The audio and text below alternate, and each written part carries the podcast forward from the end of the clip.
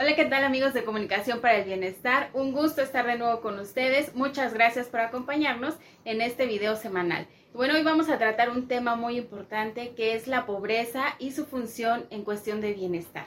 Y para ello me acompañan mis compañeros de Comunicación para el Bienestar, Claudia Pérez Flores. Hola, Ivette. Y José Luis Flores. Hola Ivette. Ahora sí aquí seguir. Hola Ivette. Hola Claudia. Hola, José Luis.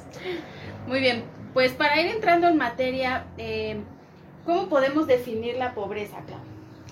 Pues mira, revisando un poco este, literatura, páginas de internet, etcétera, pues tampoco existe como un concepto, ¿no? Que sea general o universal sobre lo que es la pobreza.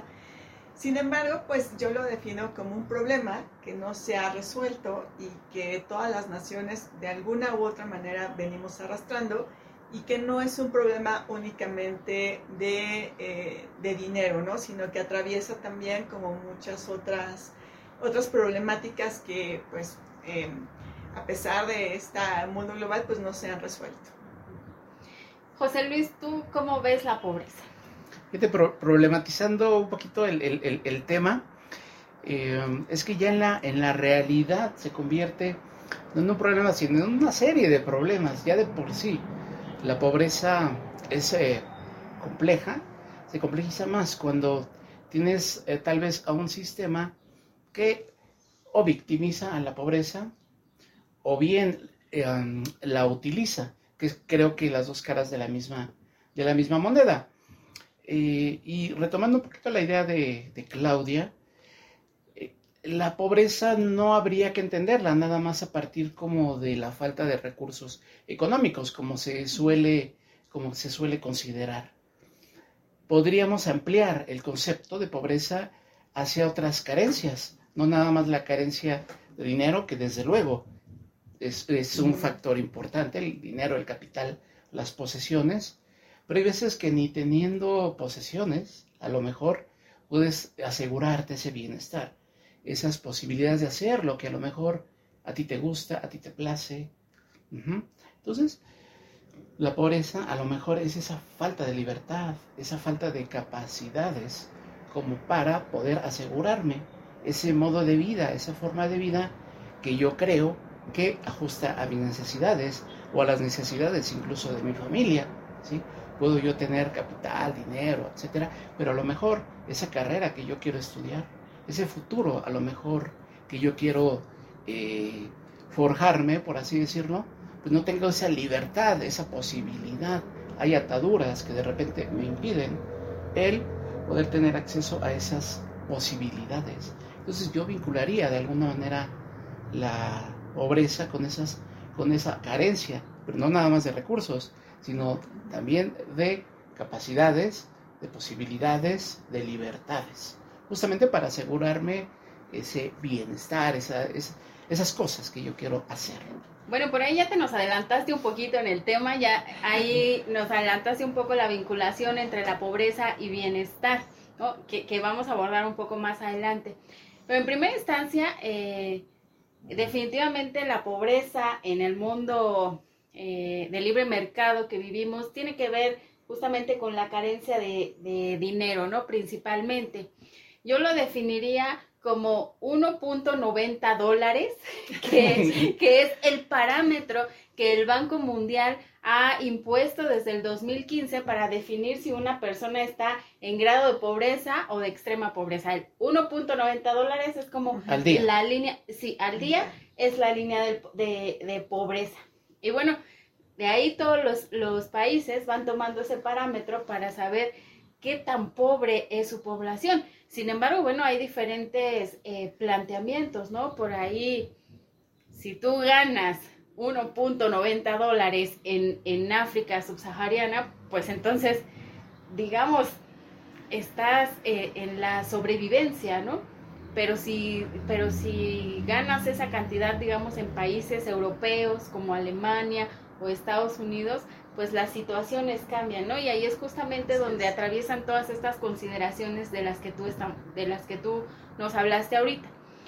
Pero esto también me da pie para la siguiente pregunta, que tendría que ver mucho cómo definimos la pobreza con las metodologías que estamos utilizando, ¿no? Yo acá el 1.90 es según el Banco Mundial, pero ¿qué otras formas hay para medirlo y para definir los grados de pobreza?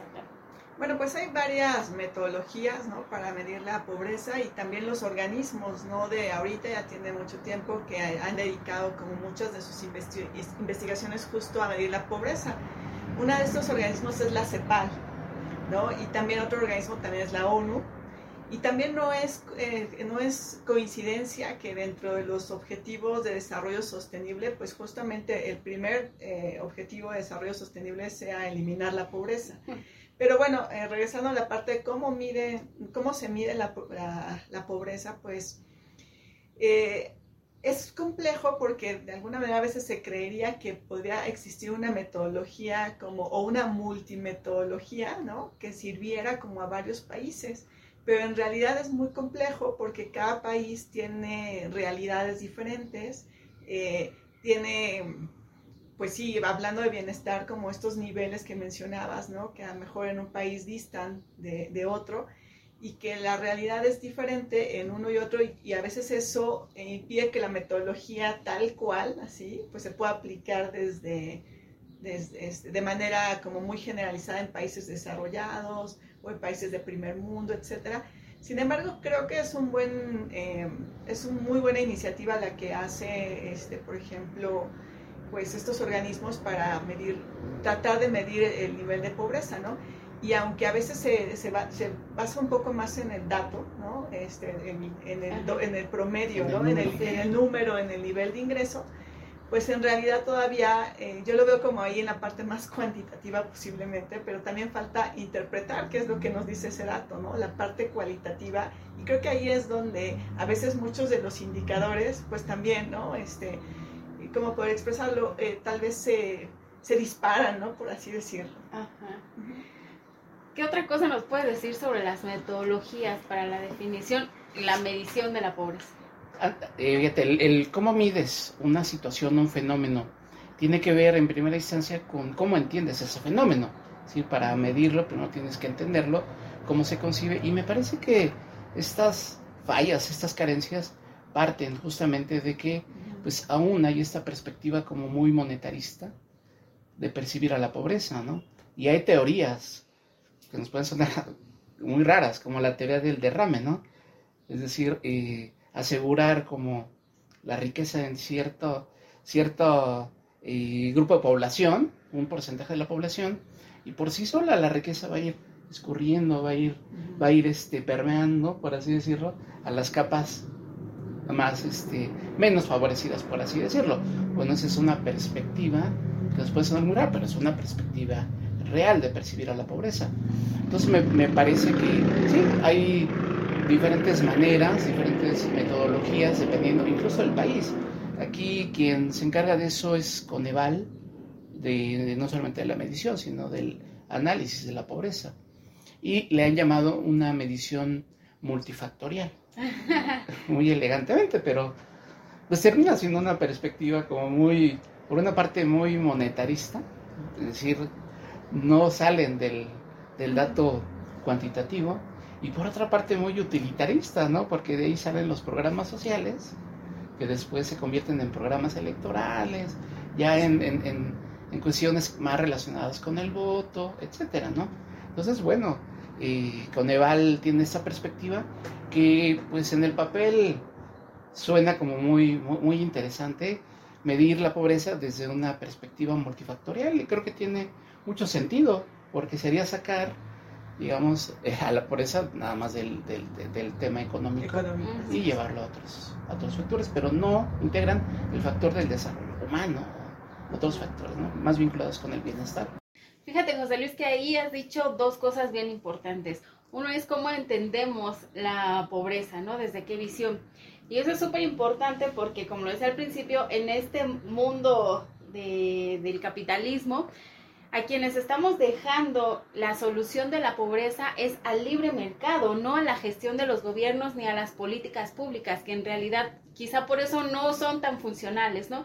Porque en el fondo a quienes les estamos dejando eh, la solución de la pobreza es a los grandes, eh, las grandes empresas, los grandes capitales que generan empleo, que generan derrama económica, que generan riqueza, que pagan impuestos, etcétera, etcétera, etcétera. Pero ahí valdría la pena eh, realmente revisar y analizar si realmente el libre mercado nos está ayudando a salir de la pobreza o nos está sumiendo más en ella y nomás está jugando con las interpretaciones según las, los indicadores que estos organismos que mencionó Claudia pues van, van eh, diseñando, ¿no?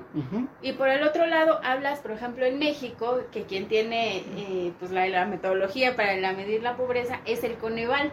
Sin embargo, y sí, tiene una metodología que se llama multidimensional, que tiene que ver con una metodología que implementó la ONU en el 2008, que se llama eh, multidimensional. En México que se llama multifactorial. multifactorial. Entonces, y eh, mide tres aspectos diferentes. El ingreso económico, los derechos sociales y la interacción territorial.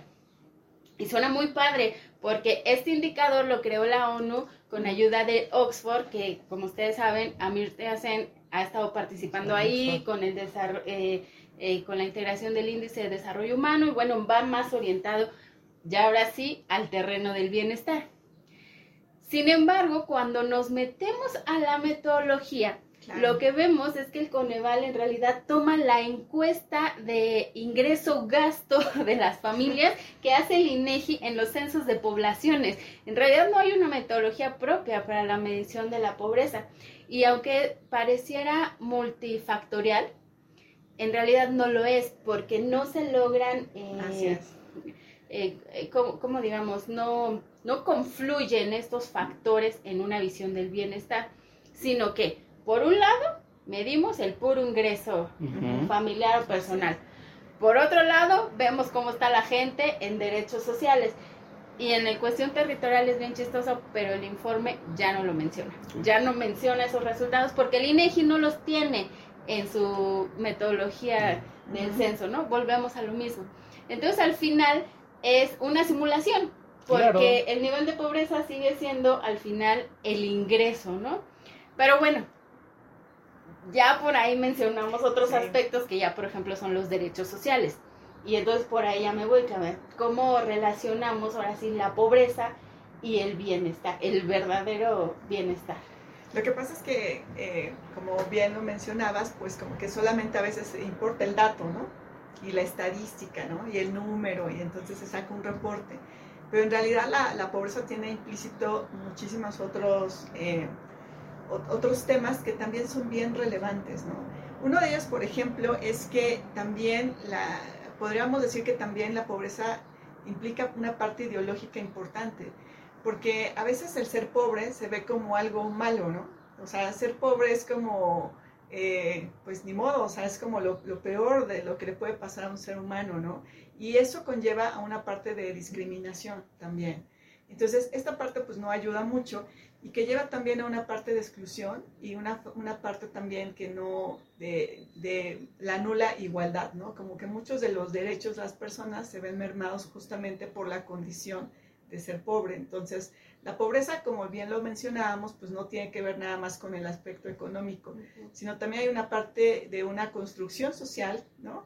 que gira en torno a ser pobre, ¿no? Y entonces el pobre se, se ve incluso em, afectado, ¿no? Además por la falta de recursos económicos, una parte que se va construyendo socialmente ideológica. Y bueno, pues obviamente este, estas personas o eh, la pobreza en México se visualiza como eh, una pobreza que a veces incluso eh, escritores o algo la retratan como la pobreza de la pobreza, ¿no? O sea, ser pobre en México es este, una, es una realidad difícil de entender, pero también como una parte, ¿cómo decirlo?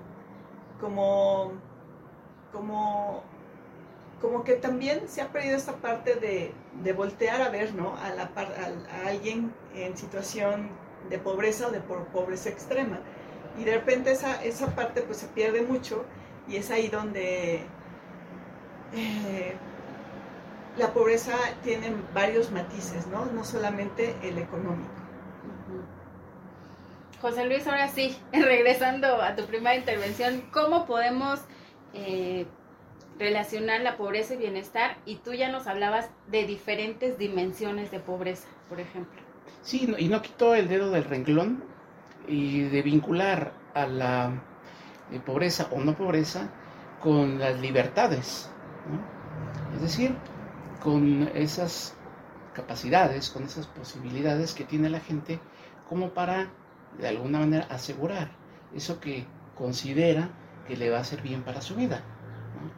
esos básicos, como podría ser la alimentación, desde luego, la salud.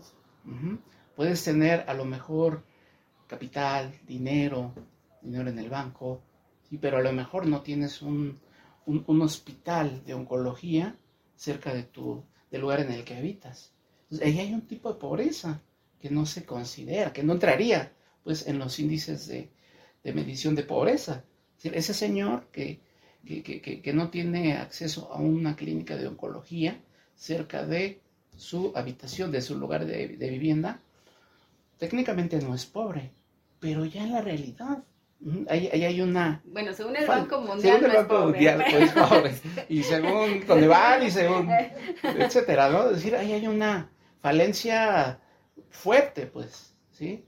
Entonces, me parece que justamente la, la pobreza tendría que medirse a partir como de esas falta de libertad o falta de posibilidades como para asegurarme esos mínimos, ¿sí? Como es una educación, como es... Eh, hambre cero, como, lo, como, como diría este, eh, la ONU, el PNUD, trabajo, etcétera, ¿no? Es decir, esas libertades y esas capacidades como para poder asegurarme esos mínimos, ¿no? Que me aseguran el bienestar o que por lo menos perfilan ese bienestar.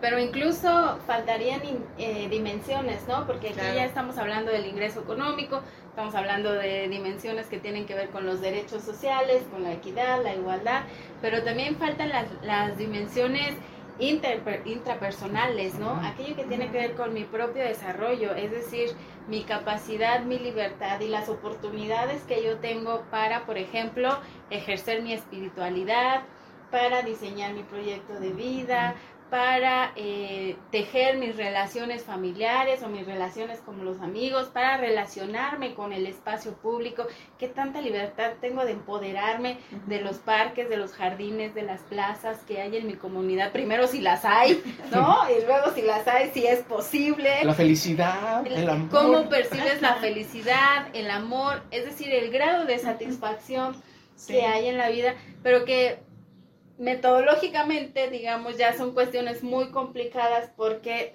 su medición se complejiza, ¿no? Es difícil medir estos grados tan, tan subjetivos, digamos, pero no es complicado. Entonces, eh, perdón, no es, eh, digamos, imposible.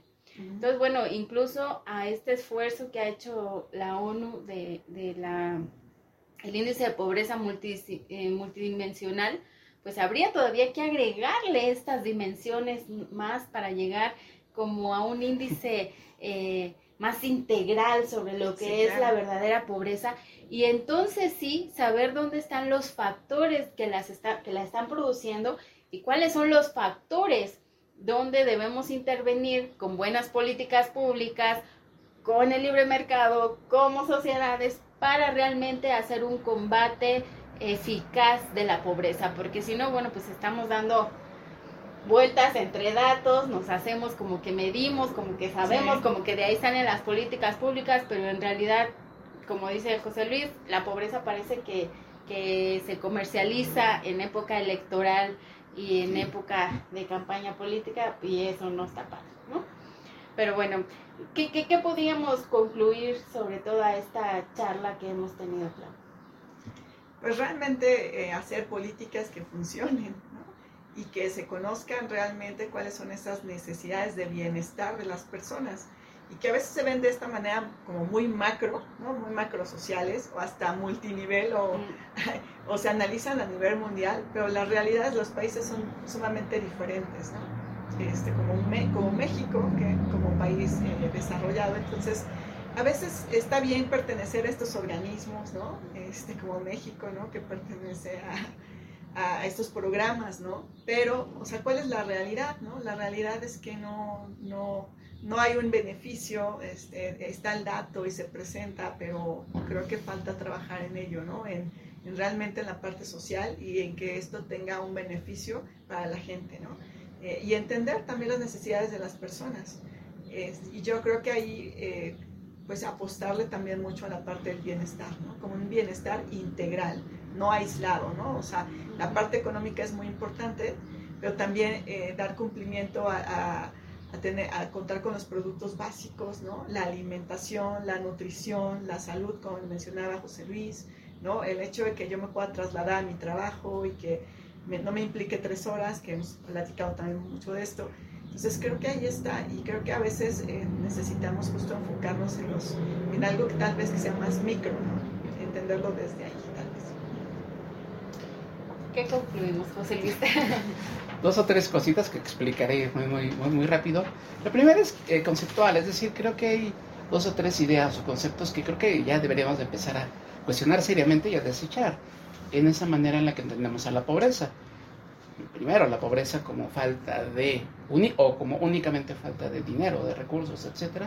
Y otras que ya suenan más como estigmas, eh, como que es pobre el que quiere, porque es una idea muy arraigada y que es no solamente es falsa, sino que es terrible pensar en esos, en esos términos. ¿no? Entonces me parece que habría que entender de una manera más, más clara lo que es la, la pobreza. Segunda, retomar algo que decías la semana pasada, que me parece bastante pertinente. La manera en la que a lo mejor tendríamos que juzgar a los gobiernos es justamente a partir de esas libertades que estaría asegurando a su población, a la gente, justamente, pero no la libertad en abstracto, sino la libertad que tiene para el desarrollo de esas capacidades que le van a proveer de ese, de ese bienestar, ¿no? Me parece fundamental. Y la tercera y última, me parece que le ponemos demasiada, damos demasiada importancia al factor productividad. Y me parece que la, la productividad no tendría que ser fin, sino un medio como para el logro del, del, bienestar, ¿no? Me parece que poner a la productividad en el centro del el sistema capitalista, etcétera, me parece que también habría que, moverlo y habría que entenderlo de otra manera, ¿no? No como un fin, sino como un medio. Justamente que me, me podría asegurar ciertas cosas, ¿no? Que podrían llevarme al bienestar.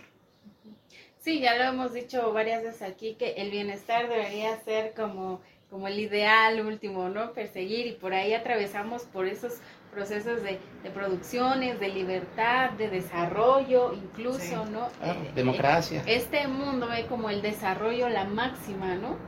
Pero en realidad, como tú dices, es apenas el camino, pero ese desarrollo no se mide en función de los capitales, hablando de dineros, sino en función de las libertades, las capacidades y las oportunidades de las personas y de las sociedades para desarrollarse.